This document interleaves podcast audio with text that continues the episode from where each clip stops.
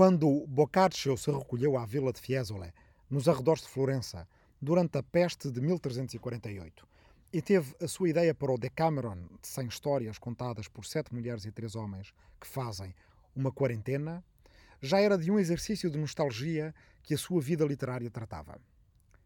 Dante morrera uma geração antes, em 1321, no exílio, em Ravenna. Boccaccio tinha por ele uma admiração profundíssima e uma frustração não menor pelo que a Florença de ambos tinha feito ao seu ídolo. Para compensar, ele levou Dante, como Petrarca, que ainda estava vivo e era de uma geração intermédia, ao cânon literário universal. Nós que conhecemos o título da maior obra de Dante, a Divina Comédia, ignoramos na maioria dos casos que ela só se chama assim por causa de Boccaccio. É que Dante chamara o seu poema apenas a comédia, sem divina. Foi Boccaccio que lhe acrescentou o adjetivo divina de cada vez que falava ou escrevia sobre ela, de forma que a qualificação acabou por se tornar inseparável do título. No fundo, Boccaccio queria dizer Dante é que era bom.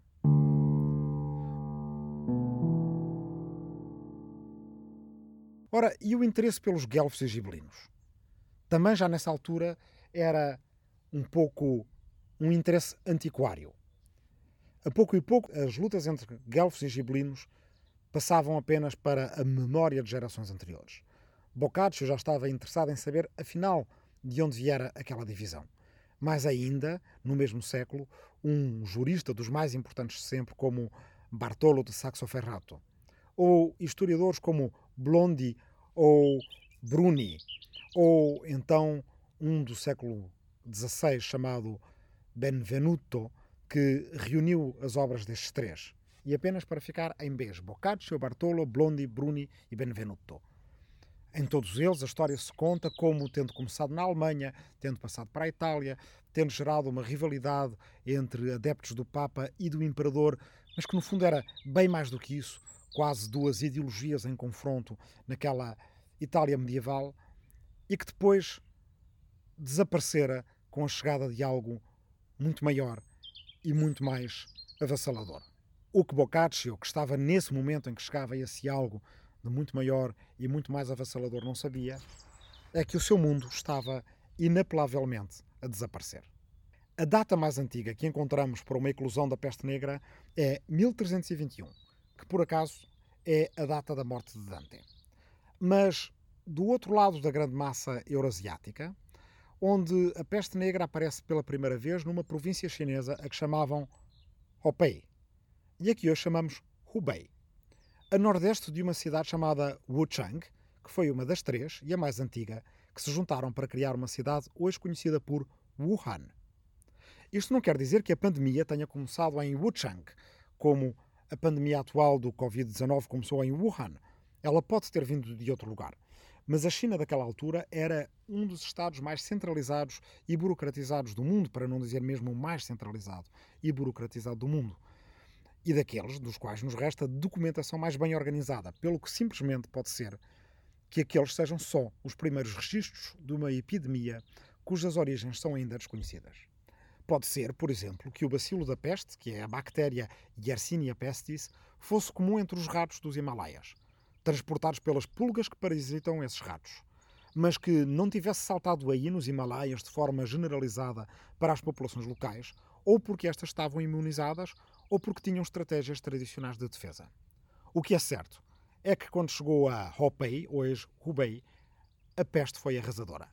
Na década de 1320, houve várias vagas da doença e há relatos que dizem que nove décimos da população morreu. Isto é mais do que ser dizimado. Ser dizimado é morrer um décimo de uma população. A acreditar nestes relatos, de 1320 a 1330 e qualquer coisa, apenas um décimo da população da região de Wuchang sobreviveu. Uma peste tão mortífera não se expande muito facilmente, uma vez que mata quase todos os seus hospedeiros. Então pode ter sido que tenha sido apenas uma mutação a migrar pela Eurásia fora.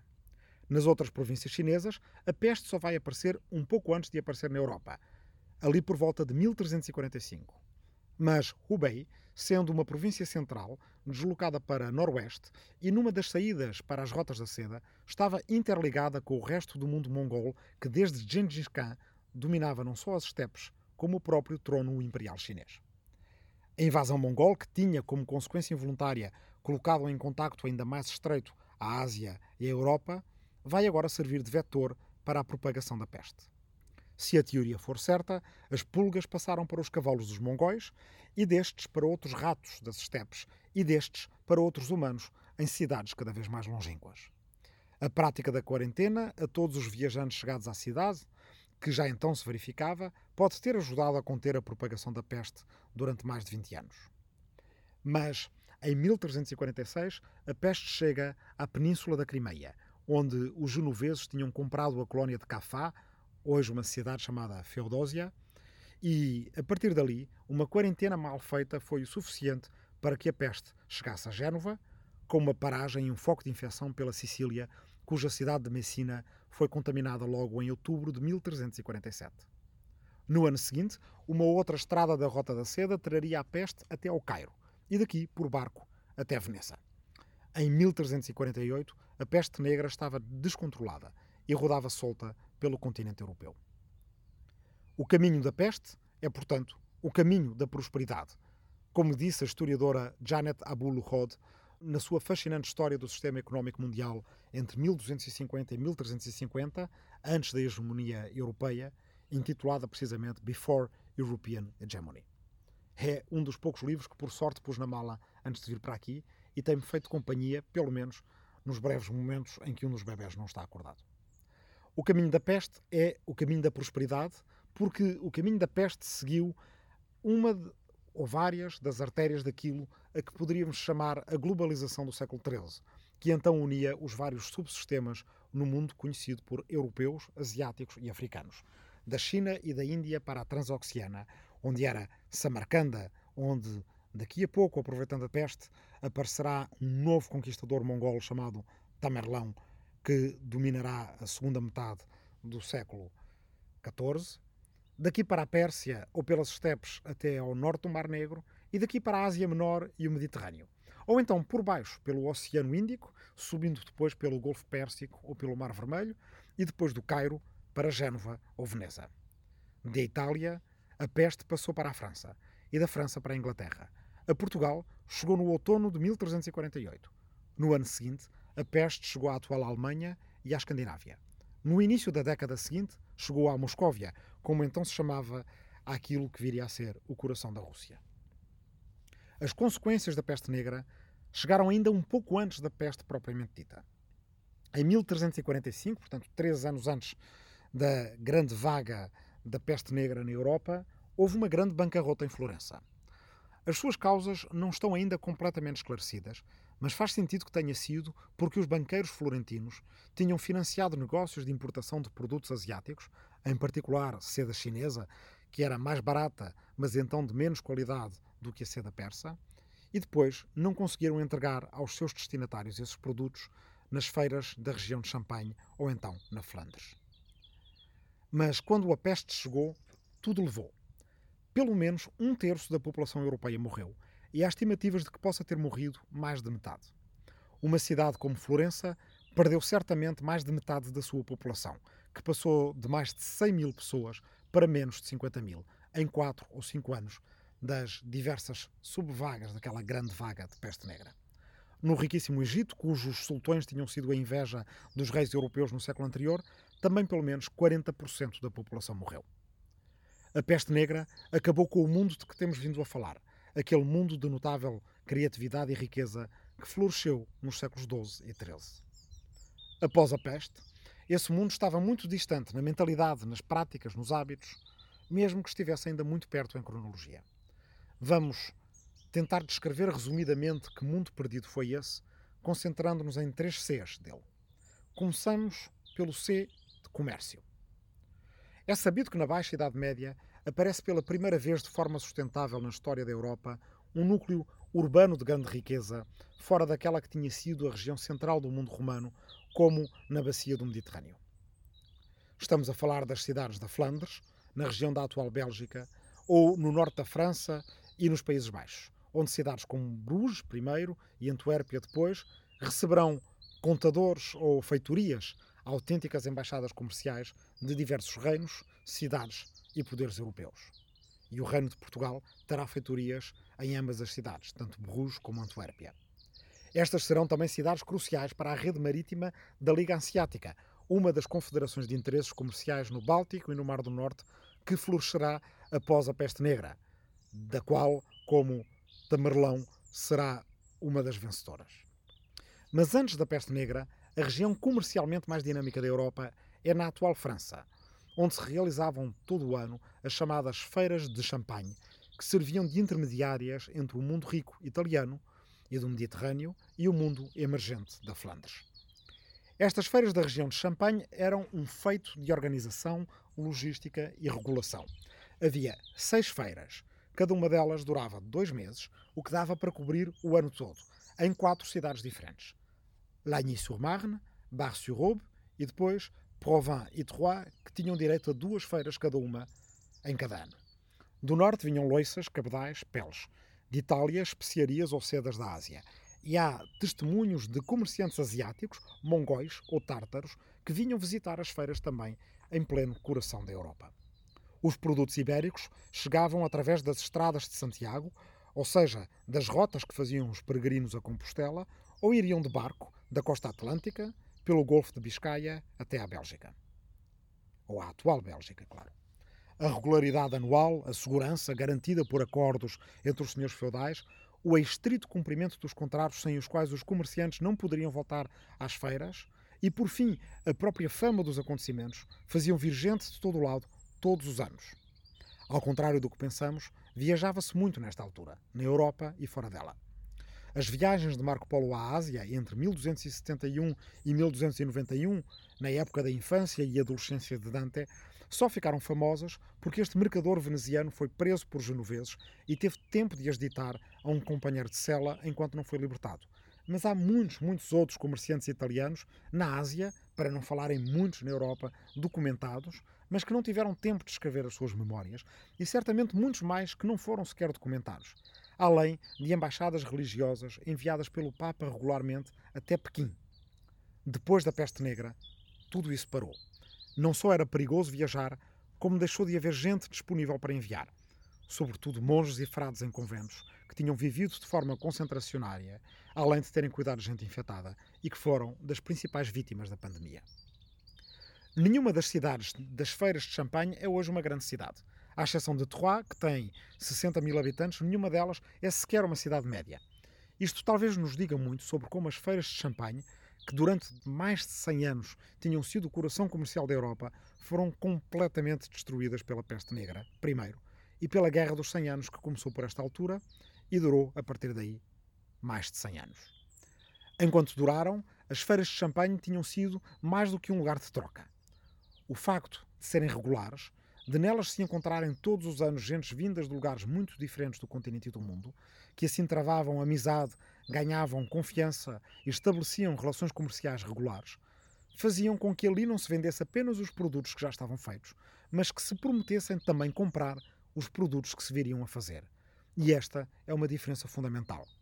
Com a promessa da compra de umas centenas de potes, em vez de apenas as poucas dúzias que se tinha trazido para vender no primeiro ano em que se faz a experiência de vir até às feiras de champanhe, o mercador poderia voltar à sua, à sua aldeia e cidade e encomendar mais, ou dedicar-se apenas a essa tarefa, desde que tivesse rendimento disponível para comprar os alimentos que deixaria de produzir, assim dando dinheiro ao seu vizinho do lado, ou então trocando por mão de obra e uma participação nos lucros, mas fazendo toda uma comunidade dedicar-se a fazer potes para vender nas feiras de champanhe, em troca, quem sabe, de sedas ou especiarias. Mas para que tudo isto funcionasse, era preciso também uma promessa de compra, provavelmente assinada em notário, em latim. Era preciso uma letra promissória para uma dívida contraída, ou uma nota de crédito. Quem sabe também se não viria a ser necessário aquilo a que chamamos hoje uma apólice de seguro, mas que só viriam a vulgarizar-se bastante mais tarde. O que eu quero dizer com isto é que a revolução económica do século XIII tem algo que a distingue da Revolução Económica do século XVI, baseada nas navegações e nas inovações dos meios de transporte, nos navios, ou nas inovações militares, nos canhões. E, portanto, também tem uma diferença em relação à Revolução Industrial do século XVIII e XIX, baseada em inovações na energia e na maquinaria. A revolução económica do século XIII é diferente. É uma revolução de hábitos, de rotinas, de instituições. E tem algo que a aproxima das transformações económicas do nosso próprio tempo. É que a revolução económica da Baixa Idade Média dos séculos XII e XIII foi, acima de tudo, num certo sentido, a da criação de uma economia do conhecimento. O conhecimento é, portanto, o nosso segundo C. Já vimos como, apesar das barreiras linguísticas e do sectarismo religioso, as ideias gregas antigas passaram para os cristãos medievais, através dos muçulmanos da Península Ibérica, que, por sua vez, as tinham recebido dos muçulmanos da Ásia Central e do Médio Oriente, que, por sua vez, tinham trabalhado com judeus e cristãos dessa mesma região a traduzir manuscritos siríacos. Esta passagem não foi feita de forma contrariada, pelo contrário. É num ambiente, pelo menos entre aquela pequena comunidade, não tão pequena quanto isso, de verdadeiro entusiasmo.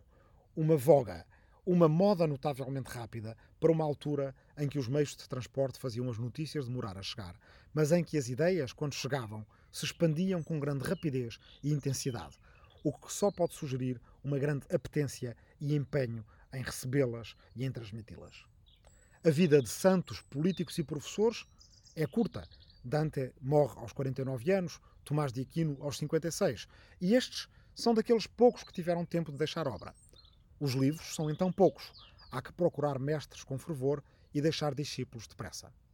É bastante impressionante, por exemplo, que António de Lisboa, vindo de uma cidade considerada então no fim do mundo, in regno Portugalie ad occidentalis eius plagem, in extremis mundus cita, ab incoles nucum pater ulix bona, ab ulixe bene condita, ou seja, no reino de Portugal, na sua praia ocidental, situada no extremo do mundo e numa colina ocupada então Lisboa, fundada, bem fundada por Ulisses, diz um dos primeiros biógrafos de Santo António.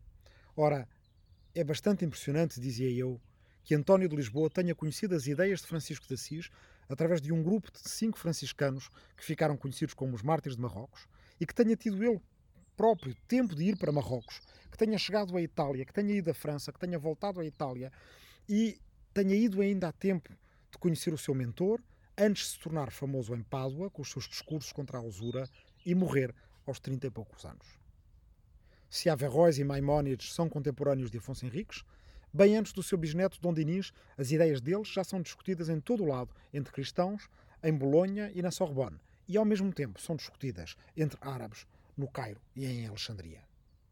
As mesmas ideias que são incompreendidas e combatidas fazem também parte dessa revolução. O dinheiro em papel, os juros, as garantias, as notas de crédito fazem parte da tal financeirização que ajuda a polarizar as sociedades desta época e a dividi-las em guelfos e gibelinos. Ou melhor, a dar aos guelfos e gibelinos que já vinham divididos desde os tempos das lutas feudais na Alemanha novos sentidos e novas razões para se oporem quando esses nomes chegarem e se impuserem na Itália medieval.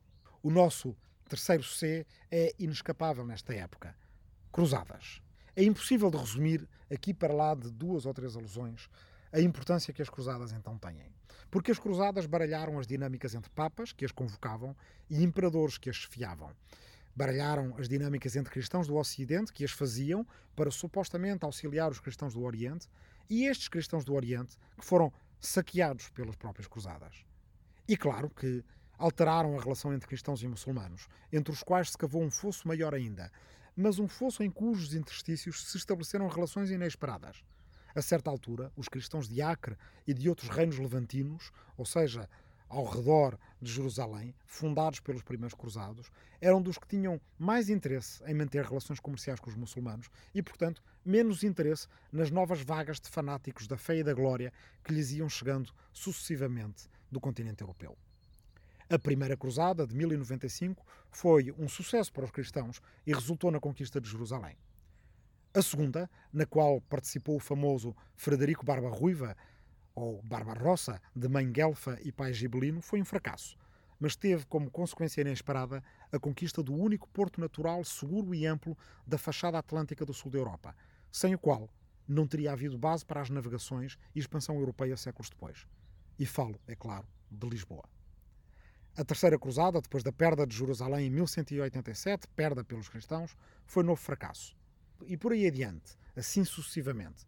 até chegarmos à Sexta Cruzada, chefiada por um Frederico II, já então excomungado pelo Papa.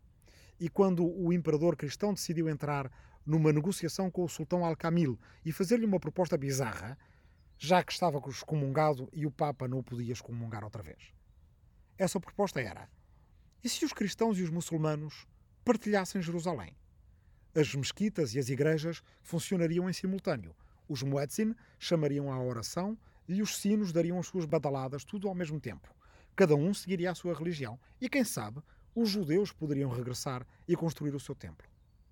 Por incrível que pareça, o sultão aceitou a proposta. O tratado foi redigido e assinado no dia 29 de fevereiro de 1220. Fez há poucos dias 800 anos, neste ano também bissexto, onde houve também dia 29 de fevereiro. Quando os dois líderes mostraram o tratado aos respectivos aliados, estes recusaram o tratado incrédulos e os cristãos decidiram avançar para uma nova batalha que foi, mais uma vez, perdida. Há poucos dias, no próprio dia 29 de fevereiro deste ano, também bissexto, no dia dos 800 anos da assinatura deste tratado entre Frederico e o sultão Al-Kamil, lá li mais uma notícia sobre um plano de paz no Médio Oriente, em que uma das partes era praticamente excluída de fazer de Jerusalém a sua capital, em vez de Jerusalém ser partilhada. Frederico II e Al-Kamil poderiam agora dizer: Eu bem vos disse, mas também nos poderiam lembrar que a história poderia ter sido diferente. Agora, agora e mais agora, Seis Memórias do Último Milénio é um podcast de história para tempos de quarentena, para ajudar a passar o tempo e a pensar o tempo. Por Rui Tavares para o público, com a edição de Rubem Martins, Marta Matias e Aline Flor. Esta é a nossa segunda memória, dedicada à polarização e à história dos guelfos e gibelinos na Itália medieval, e esta foi a última conversa desta segunda memória. O seu título é Passado, Prosperidade e Pandemia. Agora, agora e mais agora começou a ser escrito no outono de 2018 na Universidade de Brown, com base em duas conferências para a Universidade de Colômbia, ambas nos Estados Unidos da América.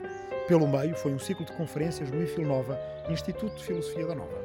E estava a ser terminado, na primavera de 2020, na Universidade do Massachusetts, em Lowell, com acesso às bibliotecas de Harvard graças a um apoio do Real Colégio Complutense de Madrid, quando a pandemia do Covid-19 e o fecho das fronteiras dos Estados Unidos e a declaração do estado de emergência em Portugal me deixaram e à minha família nos Açores com muita sorte.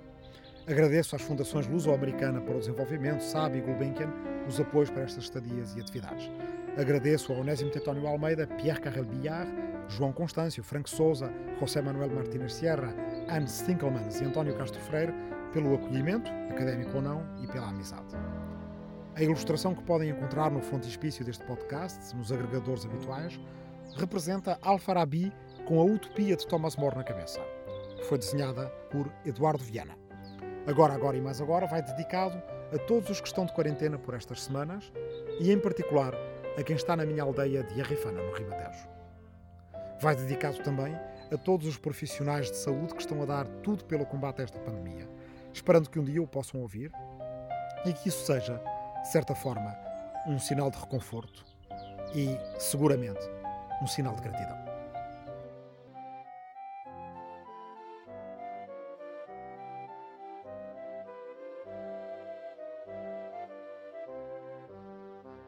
O público fica no ouvido.